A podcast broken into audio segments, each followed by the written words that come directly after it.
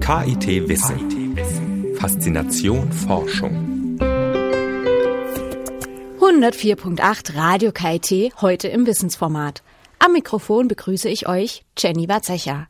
Wir befassen uns heute mit den Einschätzungen zur Frauenquote und zwar von der Soziologin Jutta Almendinger und dem Leiter des Instituts für Unternehmensführung am KIT, Professor Dr. Hagen Lindstedt.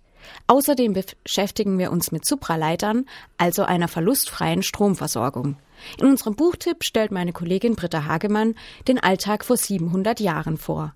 In unserer Reihe Wissen auf den Punkt gebracht geht es außerdem um energieeffiziente Häuser. Ich wünsche euch schon mal viel Spaß beim Zuhören und Entdecken. Nach dem ersten Lied von ABBA und Andante, Andante geht es weiter.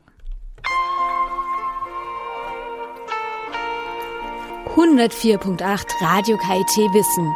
Frauen in Führungspositionen. Die Frauenquote hat sich jetzt ja politisch durchgesetzt. Sie haben bereits vor zwei Jahren sich schon einmal dazu geäußert. Ist die Regelung denn jetzt zu Ihrer Zufriedenheit erfolgt?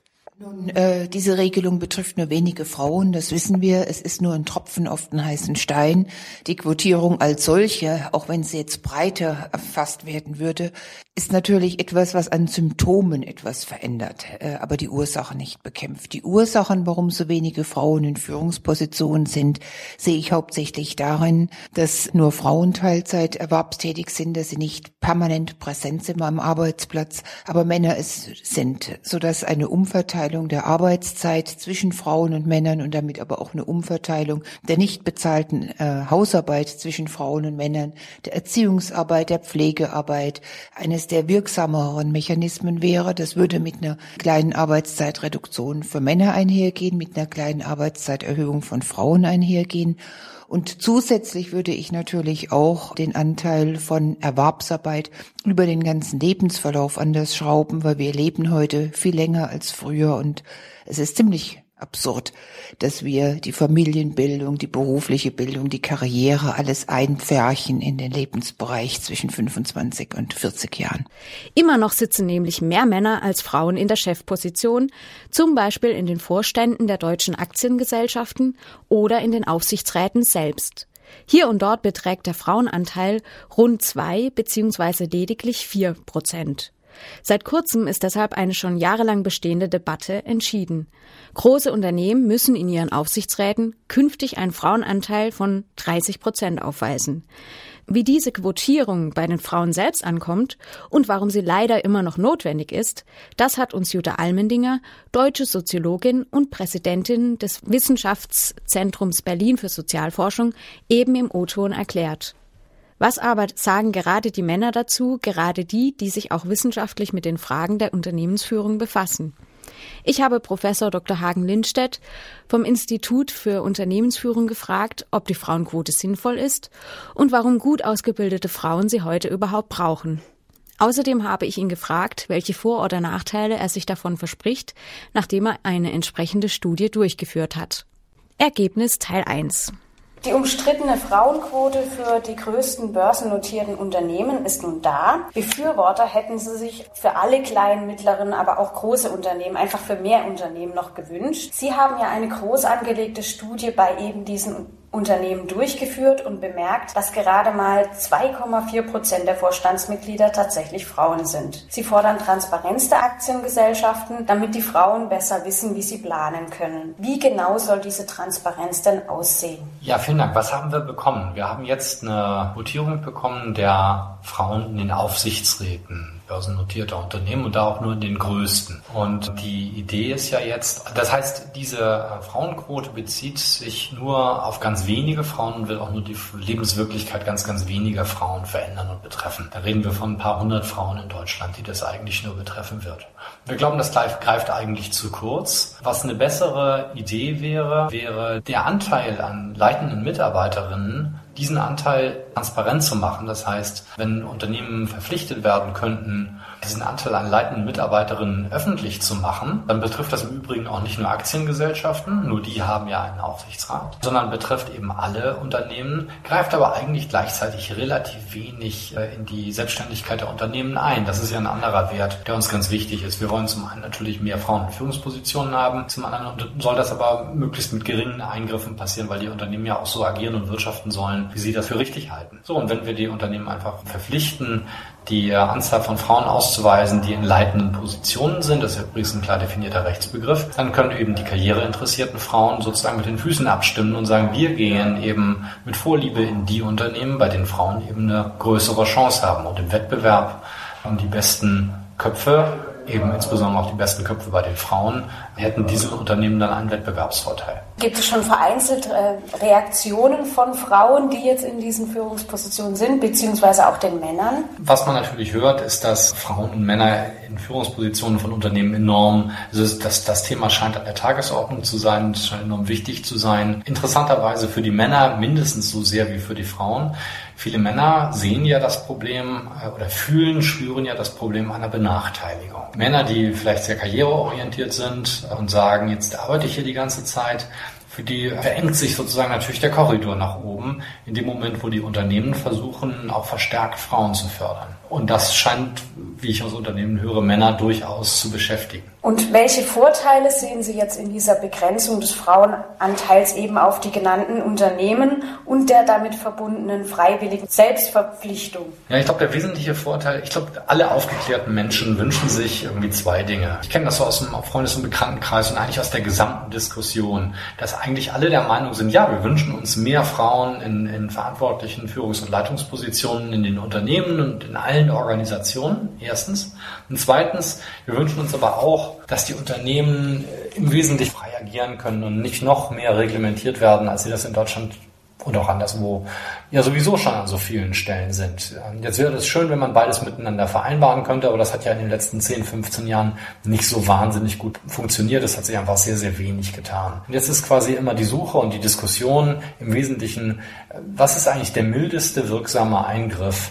Wir können es offensichtlich nicht einfach so laufen lassen, aber wir wollen auch nicht den Unternehmen jetzt äh, in jeder Position vorschreiben, hier sollt ihr einen Mann einstellen, da eine Frau. Das wäre irgendwie auch Quatsch und übers Ziel hinausgeschossen. Ich glaube, die ganze Diskussion dreht sich darum, was ist jetzt quasi der, der goldene Mittelweg, wie kann man hier vernünftig agieren. So, und das ist jetzt ein ein Schritt, den man da getan hat, der, glaube ich, verhältnismäßig mit Augenmaß eigentlich ist. Nur Aufsichtsräte größer börsennotierter Unternehmen das äh, tangiert kleine und mittlere Unternehmen eigentlich gar nicht. Von daher ist es gut. Die Befürchtung ist lediglich, äh, dass sich dann bei denen auch gar nichts ändert. Und da wäre eben die Hoffnung, dass man, indem man im Prinzip auf Marktmechanismen setzt und sagt, ihr macht euch durch so eine Transparenzpflicht eigentlich als Unternehmen selber attraktiver und bekommt bessere Leute in der Zeit einer demografischen Herausforderung mit dem Nachwuchs, dass es eben vielleicht geeigneter wäre, auf solche Marktmechanismen zu setzen, als jetzt auf Vorschriften, die sagen, wir brauchen irgendwie 20, 30 oder 40 Prozent von Frauen in einem Aufsichtsgremium, was ich sehr stark in der Nähe von Symbolpolitik finde.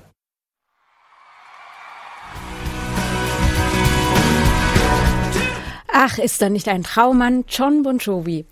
Wieder zurück bei 104.8 Radio KIT Wissen. Alles rund um die neuesten Erkenntnisse in Wissenschaft und Forschung im Wechsel mit den Campus-Themen hört ihr hier donnerstags zwischen 17 und 18 Uhr oder im Livestream unter radio.kit.edu beziehungsweise später im Podcast. Unter unserem Namen findet ihr uns auch auf Facebook. Dort könnt ihr viel liken und teilen. Die Frauenquote ist gerade Thema, wie wir schon gehört haben. Das Entscheidende ist aber, die Rollen von Frauen und Männern sind gar nicht so verschieden, wie wir das vielleicht gedacht haben. Warum? Das erklärt uns Professor Dr. Hagen Lindstedt vom Institut für Unternehmensführung im zweiten Teil meines Interviews mit ihm über die Frauenquote. Frauen sind heutzutage besser ausgebildet als sagen wir vor 40 Jahren. Teilweise managen sie noch dazu Kinder und Haushalt. Ein Beweis dafür also, dass Frauen ja viele Dinge gleichzeitig organisieren können. In einer modernen Gesellschaft, wie wir sie haben, müsste man doch davon ausgehen können, dass eine Quote völlig überflüssig ist. Das ist völlig richtig. Als wir mit der Untersuchung seinerzeit angefangen haben, habe ich auch gedacht, wir sind auch auf einem relativ niedrigen Niveau und das war vor 15 Jahren mal ganz anders, aber ich habe eigentlich nicht für möglich gehalten, dass tatsächlich rauskommen würde, dass so wenige Frauen in Führungspositionen sind. Als Sie mit der Frage begonnen haben, habe ich gedacht, Sie würden sagen, Frauen sind heute besser ausgebildet als Männer. Und auch für diese These gäbe es ja durchaus Belege. Mehr äh, Im Abiturjahrgang zumindest äh, ist der Anteil von Mädchen leicht höher oder Frauen muss man da ja schon sagen, leicht höher als bei den jungen Männern. Sie haben recht, es ist eigentlich wahnsinnig schwierig zu verstehen, warum wir so wenig Frauen in verantwortlichen Führungspositionen sehen man muss sich sicherlich auch die Frage stellen, ob die Frauen in der Breite sich das so wünschen. Nur, das ist ein wahnsinnig gefährliches Argument. Das hört man immer wieder in dieser Diskussion, weil dieses Argument nämlich dazu führt, dass man sagt, äh, das müssen sie nur noch ein bisschen weiterspinnen, dann sind sie eigentlich schon bei der Antwort, die Frauen wären ja selbst schuld daran, dass sie nicht in diesen Positionen sind. Und da glaube ich, das wäre eine These, die man einfach nicht halten kann. Wir müssen schon einfach sehen, wie wir hier eine, gleichberechtigte Teilhabe beider Geschlechter äh, in der Wirtschaft irgendwie erreichen können. Und das ist ja das, worum es tatsächlich geht aus meiner Wahrnehmung, dass wir eine gleichberechtigte Teilnahme beider Geschlechter haben und nicht, ähm, ob jetzt Frauen im Management besser wären oder Männer im Management oder ob sich das Management erstmal ändern muss, damit da auch Frauen hinkommen. Das ist alles in meinen Augen führt in die falsche Richtung. Die Frage ist, wie kann man es eigentlich hinbekommen, dass das für Frauen attraktiv ist und dass sie dann auch erfolgreich sind, erfolgreicher als bisher, in dem Bemühen, in diese Positionen vorzudringen. Und dass das Bemühen da ist, ist vielleicht nicht bei jeder Einzelnen gegeben, genauso wenig wie bei jedem einzelnen Mann, aber eben doch bei einer großen Menge. Und denen muss man da irgendwie die Möglichkeit, Möglichkeiten verbessern. Bin ich ganz sicher. Kann man jetzt heute sagen, Frauen sind besser ausgebildet als Männer? Als Wissenschaftler muss ich ja jetzt natürlich sagen, das kommt immer auf jeden Einzelfall an und dann ist es eine Antwort, die stimmt zwar, aber ist irgendwie langweilig. Wenn Sie es begründen wollten, würden Sie wahrscheinlich ähm, auf Abiturjahrgänge oder ähm, bestimmte Studienfächer oder sowas anschauen, dann könnten Sie durchaus, glaube ich, den Punkt machen, dass das so ist.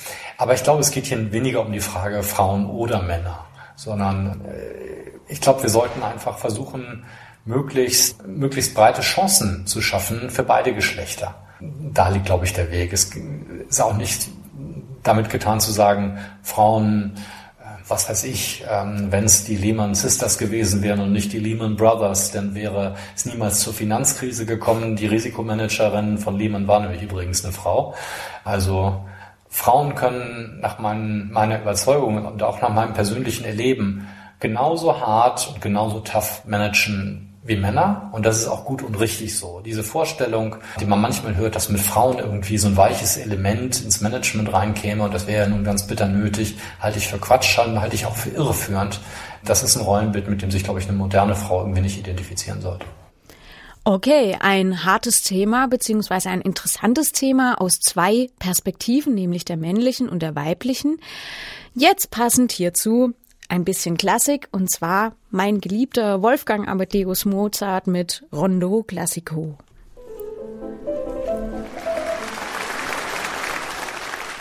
Tja, tosender Applaus bei Wolfgang Amadeus Mozart und Rondo Classico. 104.8 Radio KIT zurück im Wissensformat. Alles rund um die neuesten Wissensthemen gibt's immer hier bei uns und unter unserem Namen findet ihr uns auch auf Facebook. Dort gibt es viel Platz zum Liken und Teilen.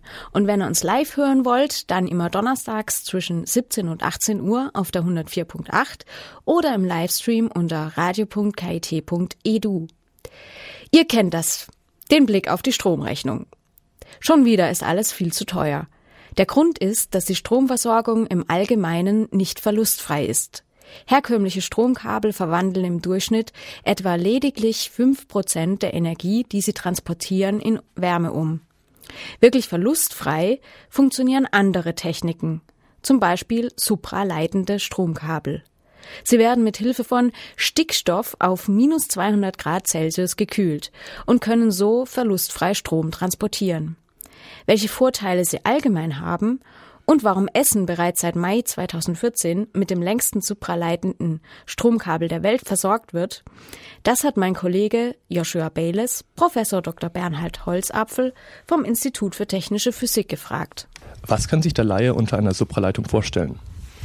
Supraleitung ist ein physikalischer Effekt, der beschreibt, dass der elektrische Widerstand eines Leiters bei tiefen Temperaturen unterhalb einer bestimmten Sprungtemperatur, sogenannten Sprungtemperatur, komplett verschwindet. Das heißt, das Phänomen Supraleitung tritt auf in Materialien, die bei Zimmertemperatur, bei Raumtemperatur normale Leiter sind, ähnlich zu einem Kupferdraht die aber im Gegensatz zu einem Kupferdraht bei tiefen Temperaturen, bei Flüssigstickstofftemperatur oder Flüssigheliumtemperatur, ihren elektrischen Widerstand komplett verlieren. Wie sind Supraleiter aufgebaut und wie unterscheiden sie sich von herkömmlichen Stromkabeln, beziehungsweise welche Vorteile haben diese? Es gibt äh, verschiedene Arten von supraleitenden Materialien. Es gibt die sogenannten klassischen Supraleiter. Das sind metallische Supraleiter, meistens auf Niob-Basis, Niob-Titan, Niob-Zinn. Diese Supraleiter können zu Drähten verformt werden, so wie man einen Kupferdraht auch zu einem langen Draht ziehen kann und sind aber nur bei sehr, sehr tiefen Temperaturen, bei minus 270 Kelvin, supraleiten. Aus diesen Materialien sind alle aktuellen Anwendungen, wie zum Beispiel MRI-Magnete, aufgebaut. Daneben gibt es die Hochtemperatur-Supraleiter, wobei Hochtemperatur äh, in Anführungsstrichen äh, zu sehen ist, denn die Supraleitung tritt auch erst bei der Temperatur von etwa minus 200 Grad Celsius auf. Diese Hochtemperatur-Supraleiter sind keramische Materialien und können daher nicht einfach zu einem langen Draht gezogen werden. Hier müssen andere Ansätze äh, verfolgt werden, um einen langen supraleitenden äh, Draht herzustellen. Man realisiert dies zum Beispiel, indem auf metallische Trägerbänder dünne Schichten aus diesem supraleitenden Material abgeschieden werden ne, mit Aufdampfverfahren, mit chemischen Verfahren und im nachfolgenden Schritt diese beschichteten Leiter zu, sage ich mal, stärkeren Kabeln verarbeitet werden, die auch eine entsprechende Kühlung beinhalten.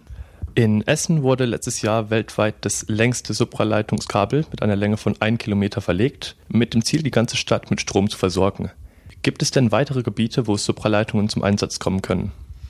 Ja, das Kabelprojekt in Essen ist ein äh, sehr wichtiges Projekt äh, für die Supraleitung, denn es demonstriert auch mit zum ersten Mal, dass ein derartiges supraleitenden Kabel in einer realen Anwendungsumgebung zuverlässig betrieben werden kann. Und der spezielle Vorteil dieses supraleitenden Kabel in Essen ist, äh, dass es unterirdisch verlegt ist und dass es bei geringeren Spannungsniveaus den gleiche hm, Leistung übertragen kann wie konventionelle Kabel.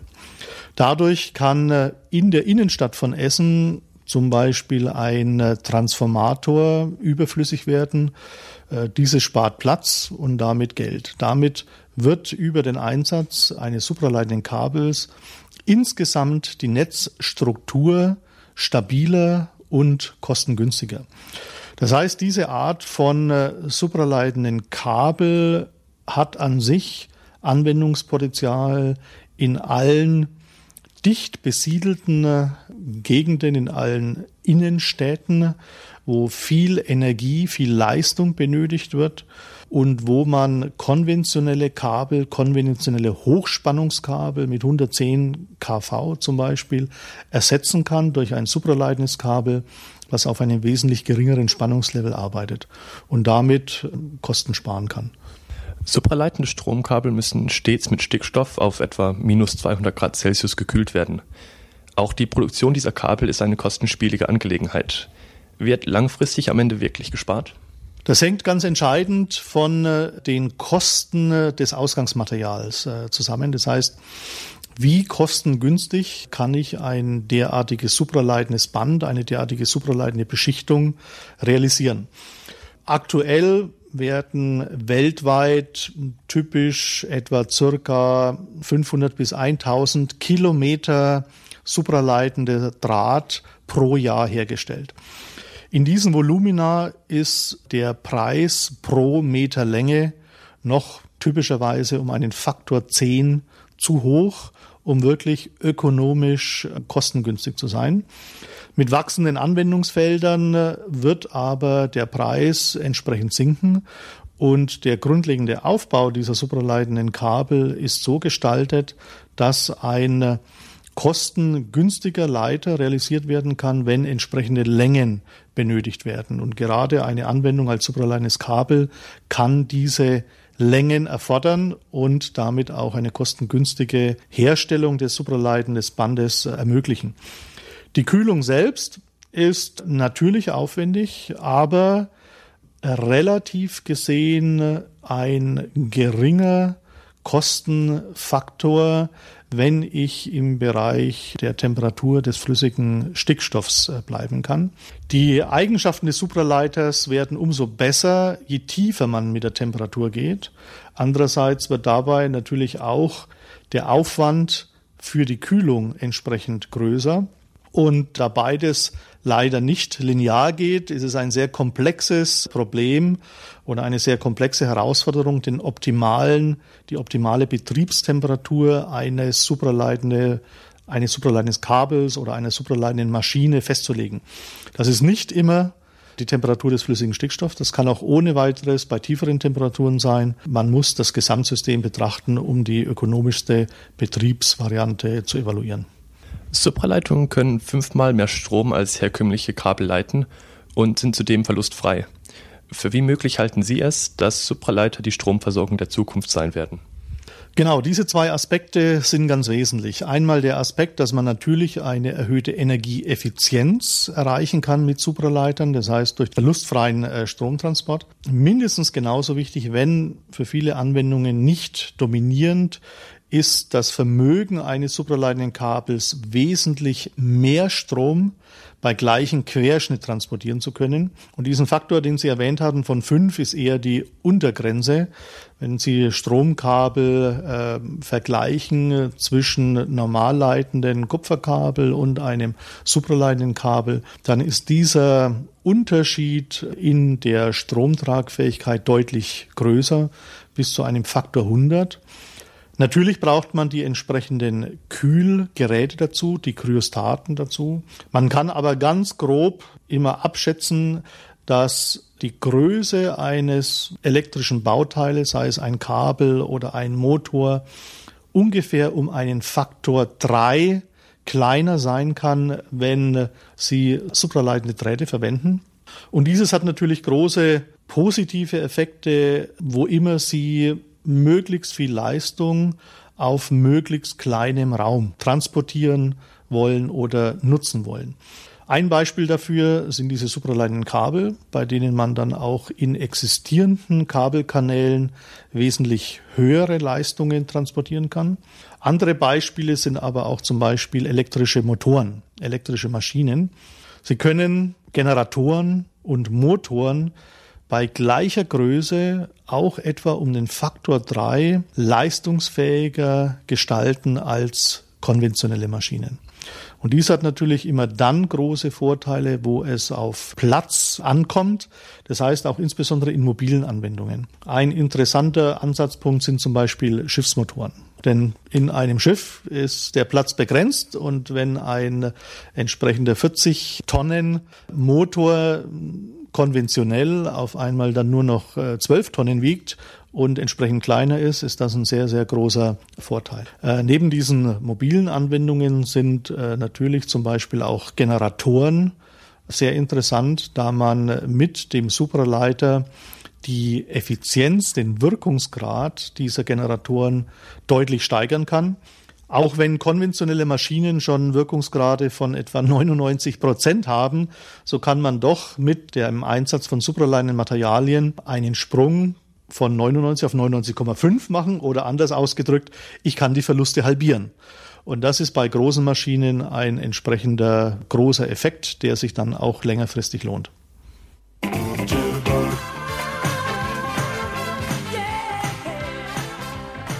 So, Radio KIT 104.8. Radio KIT Wissen. Ich hoffe, ihr habt euch auch ein bisschen entspannt, seid wieder wach geworden bei diesem tollen Lied von Wham, Wake Me Up Before You Go Go. Ja, wir sind jetzt wieder hier eben bei Radio KIT Wissen. Da geht es immer um die neuen Wissenschaftsthemen auf deinem Campus. Ihr interessiert euch fürs Mittelalter und wollt wissen, wie das Leben in Deutschland vor 700 Jahren aussah? Der nächste Beitrag ist dementsprechend ein Buchtipp, der mit dem Thema zu tun hat. In dem Buch geht es um den Minnesänger Neidhart, der seine Lieder im 13. Jahrhundert schrieb. Der dritte Band des Mittelalterquartetts von Dieter Kühn ist das Fachbuch der ganz besonderen Art und der Mediavistik. Meine Kollegin Britta Hagemann, die das Fach studiert, erklärt euch nun, warum das so ist. Ich besuche gerade ein hochinteressantes Seminar in Medievistik, also in Mittelalterkunde.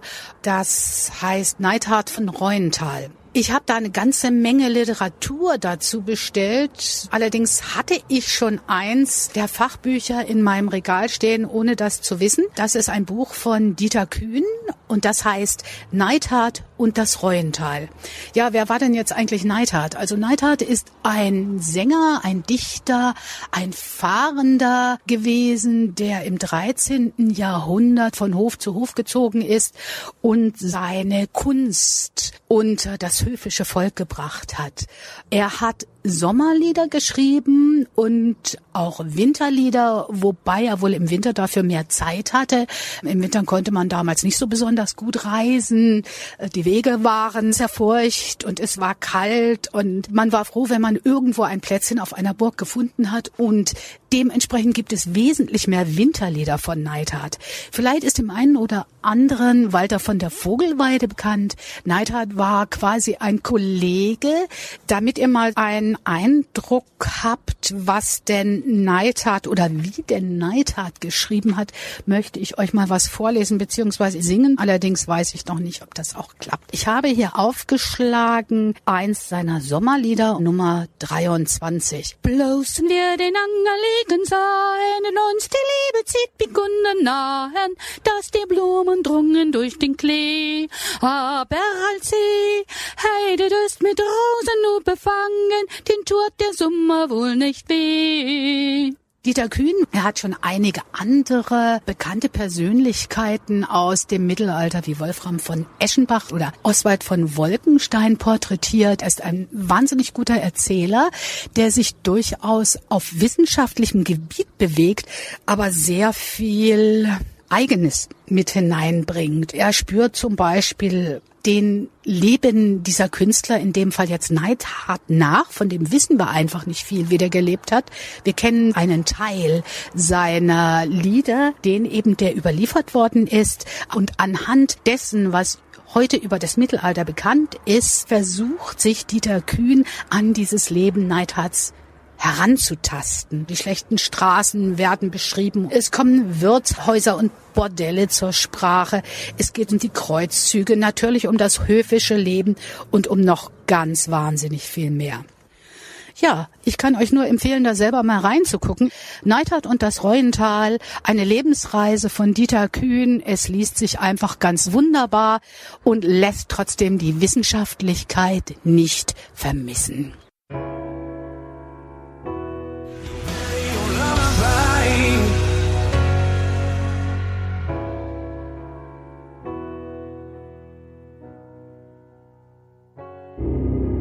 Teilchenbeschleuniger. Das ja, ist und das Gerät, das wird besonders gerne bei Bäckereien Formale oder so ähnlich.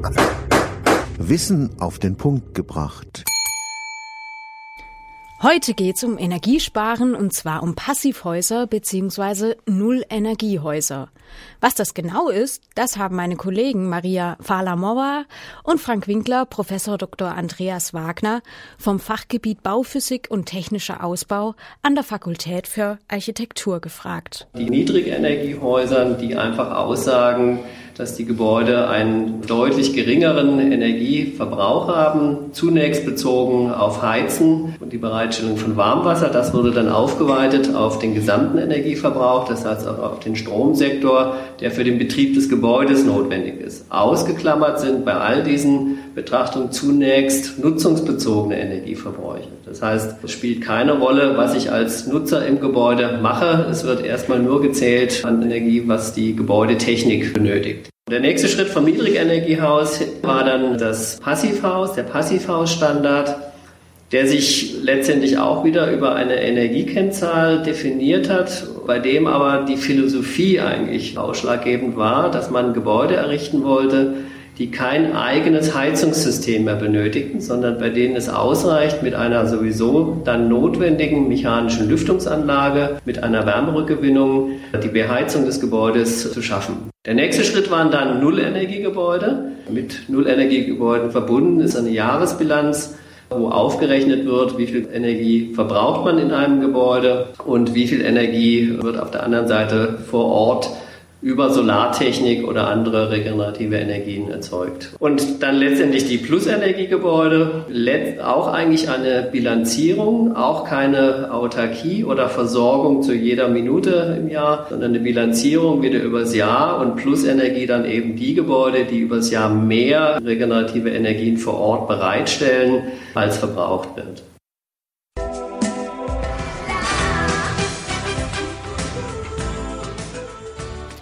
Aui, Ella Ella, sie ist da von France Gall. 104.8 Radio KIT Wissen. Die Sendung rund um alles Wissenswerte, was sich am KIT abspielt. Am Mikrofon war Jennifer Watzecher. Mehr von uns hört ihr jeden Donnerstag von 17 bis 18 Uhr live auf der Welle 104.8 oder in unserem Livestream unter radio.kit.edu. Die Formate Wissen und Campus wechseln sich ab. Online findet ihr Teaser, Beiträge und die komplette Sendung unter radio.kit.edu oder später im Podcast. In Facebook könnt ihr uns liken und habt Platz, Inhalte mit uns zu teilen. Ich, Jennifer Warzecher, bedanke mich fürs Zuhören und wünsche euch noch einen schönen Tag und bis zum Wiederhören.